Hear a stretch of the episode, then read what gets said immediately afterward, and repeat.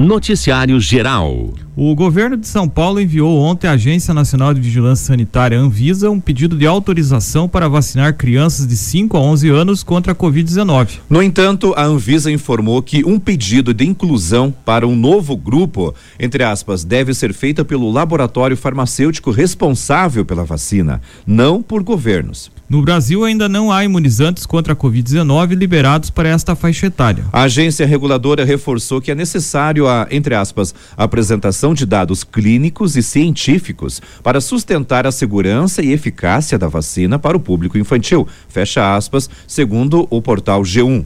O pedido é assinado pelo secretário de Saúde de São Paulo, Jean Gorin no documento, o governo de São Paulo lembra que a imunização dessa faixa etária já começou em outros países, como a Argentina, o Chile e a Colômbia.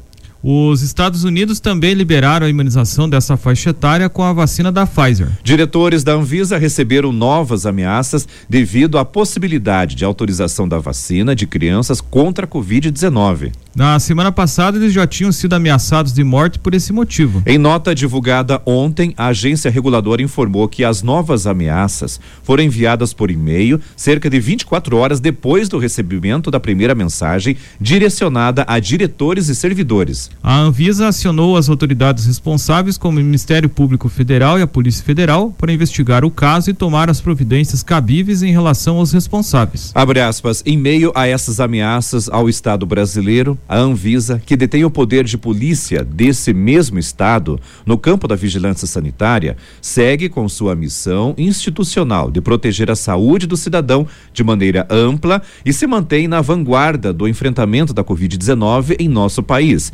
Fecha aspas, diz o comunicado da agência.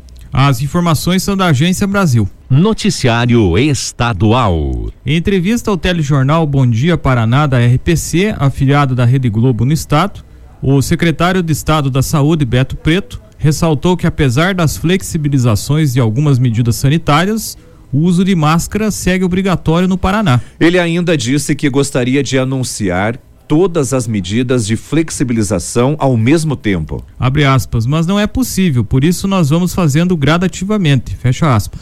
O secretário lembrou ainda que o uso de máscara em espaços públicos no Paraná é obrigatório por lei. Ele afirmou que a exigência poderá ser revista no futuro desde que os números de casos de coronavírus continuem caindo. Abre aspas. Nesse momento, a orientação que a gente passa é de manutenção das medidas não farmacológicas, foco na vacina, uso de máscara, lavagem das mãos, uso de álcool em gel.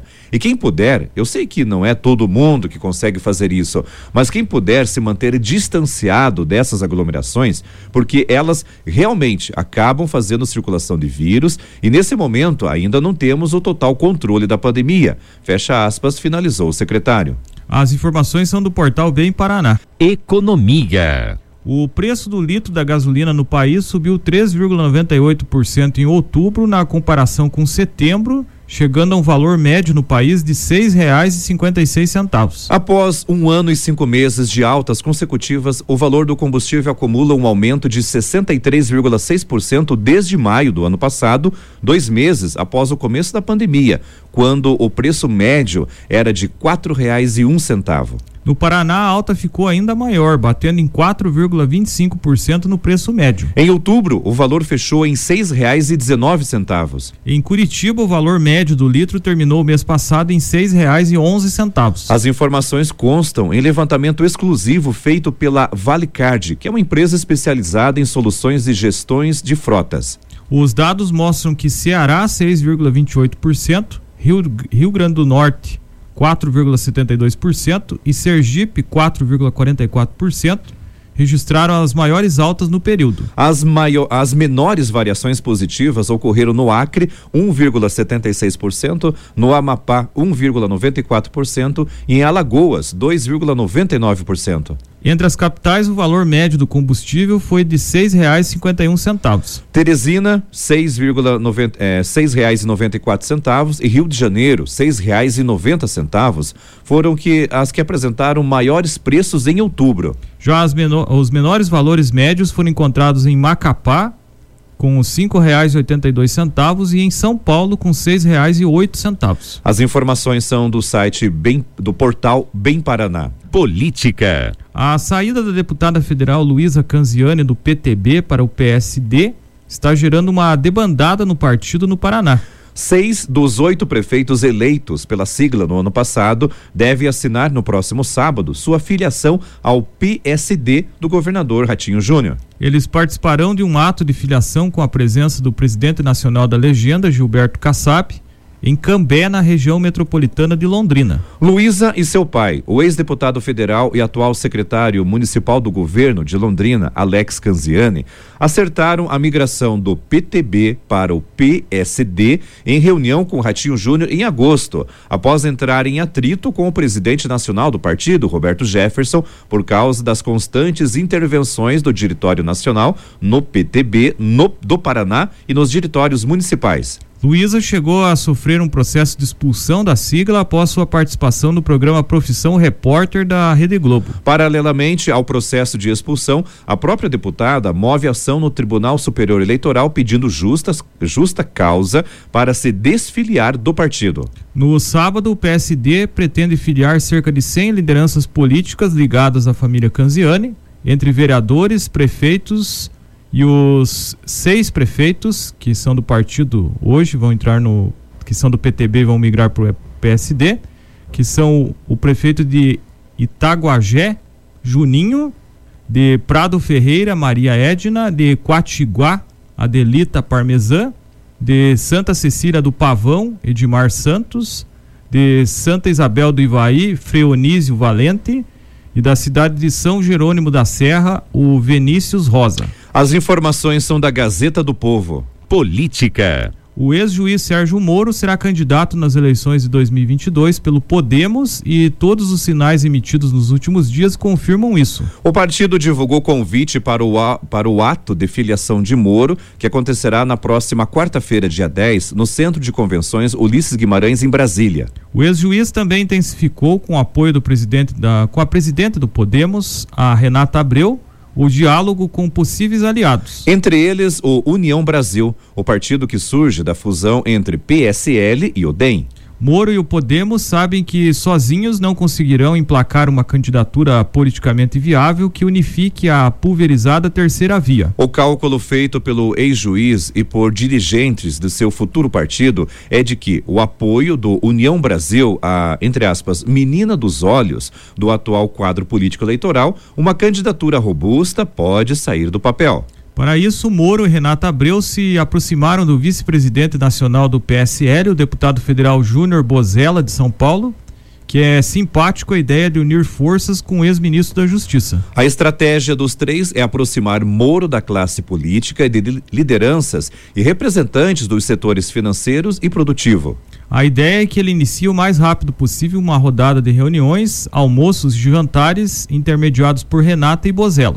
De Washington, lá nos Estados Unidos, onde mora atualmente, Moro fez ligações a deputados federais do PSL e do DEM, indicados por Bozella.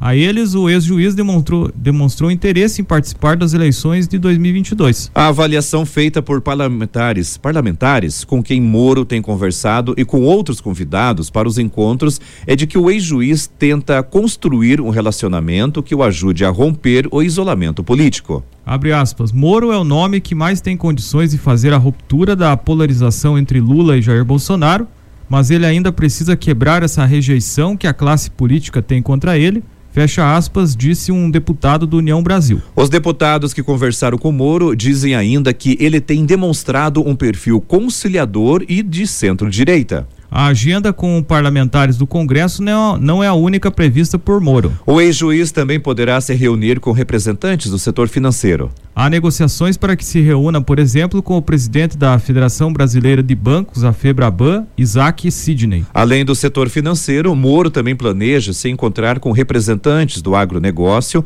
Um interlocutor afirma que cooperativas agrícolas e algumas entidades ligadas à Confederação da Agricultura e Pecuária do Brasil, CNA, manifestaram o interesse de, de se aproximar do ex-juiz e conhecer suas propostas para 2022. A avaliação feita no Podemos é que, se bem sucedida a aproximação de Moro com a classe política e o setor econômico, pode ser o início de um processo amplo de articulação que o credencia como o candidato mais forte da terceira via. Entretanto, alguns mais céticos do Podemos e do União Brasil questionam a viabilidade da, da candidatura de Moro. Eles entendem que o presidente nacional do DEM, o ACM Neto, possa tentar influenciar as articulações em andamento em favor de uma aliança do União Brasil com o tucano Eduardo Leite na disputa presidencial. A CM Neto já classificou o governador do Rio Grande do Sul como, entre aspas, o mais agregador.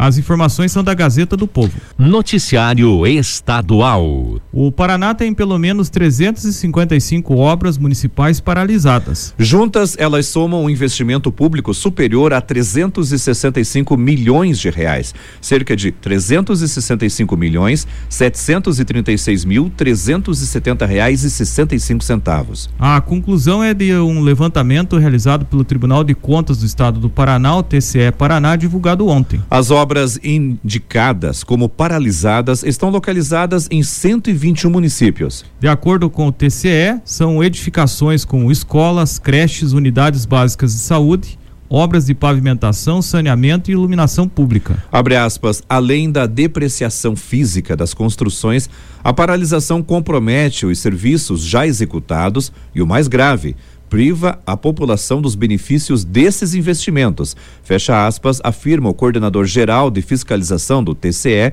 Cláudio Henrique de Castro. O levantamento foi realizado pela Coordenadoria de Obras Públicas, confrontando as informações sobre obras paralisadas declaradas pelos próprios municípios no portal Informação para Todos do TCE, com as respostas a um questionário enviado a 290 entidades da administração direta e indireta de 269 municípios. Segundo os gestores municipais, os principais motivos da paralisação das obras apontadas em 61% dos casos foram o descumprimento das obrigações contratuais pelas empresas contratadas, 36%, e a necessidade de alterações em projetos ou na execução de serviços não previstos inicialmente, 35%. O levantamento apontou ainda que das obras paralisadas registradas no sistema em setembro, 108 foram iniciadas há mais de 10 anos. A mais antiga, uma escola no Jardim Primavera, em Figueira, teve início em 1993 e foi abandonada com pelo menos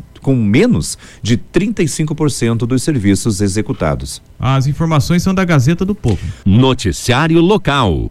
A Secretaria de Saúde de Irati divulgou o dia do sorteio da moto zero quilômetro para as mulheres que fizeram seus preventivos durante a campanha Outubro Rosa. A revelação da ganhadora será nesta sexta-feira, dia 5, a partir das 14 horas, no setor de saúde da mulher que fica ao lado do estádio municipal. Neste ano, como forma de incentivar o autocuidado e a prevenção do câncer, o executivo adquiriu uma moto nova para ser sorteada entre as mulheres que fizeram exames nas unidades de saúde do município. De acordo com a Secretaria de Saúde, em outubro de 2020 foram feitos 240 exames, enquanto que neste mesmo mês, em 2021, são 1.394 exames. Esse número ainda deverá subir um pouco mais, pois está em andamento a finalização, a finalização das ações da campanha. Noticiário local. A Secretaria de Educação de Irati informa que o cadastro para as novas vagas nos Centros Municipais de Educação Infantil, o CEMEIS, acontecerá nos dias 8, 9, 10 e 11 de novembro, das 8 às 11 das 13 às 16 e 30 no salão do, da Secretaria de Educação, que fica no Centro Administrativo Municipal, o CAN. Os documentos originais necessários são certidão de nascimento e comprovante de residência, pode ser o talão de água ou luz. O cadastro será organizado posteriormente pela idade das crianças, não sendo a classificação por ordem de chegada. Segundo os protocolos de segurança contra a Covid-19, a Secretaria de Educação pede a colaboração da população para que somente uma pessoa por família se dirija ao CAN, evitando levar as crianças. Noticiário local. Em parceria com o Provopar Municipal, a Secretaria de Assistência Social de Irati realiza cursos de maquiagem e auxiliar administrativo no Centro da Juventude. O curso de maquiagem será nos dias 8 e 9 de novembro, das 13h30 às 16 horas. Já o curso de auxiliar administrativo será de 10 a 12 de novembro, com a primeira turma das 13h30 às 16h30 e a segunda turma das 19 às 22 horas. Os interessados devem realizar as inscrições no Centro da Juventude que fica na Avenida Perimetral e ter no mínimo 16 anos. Mais informações pelo telefone fixo 3132 6209.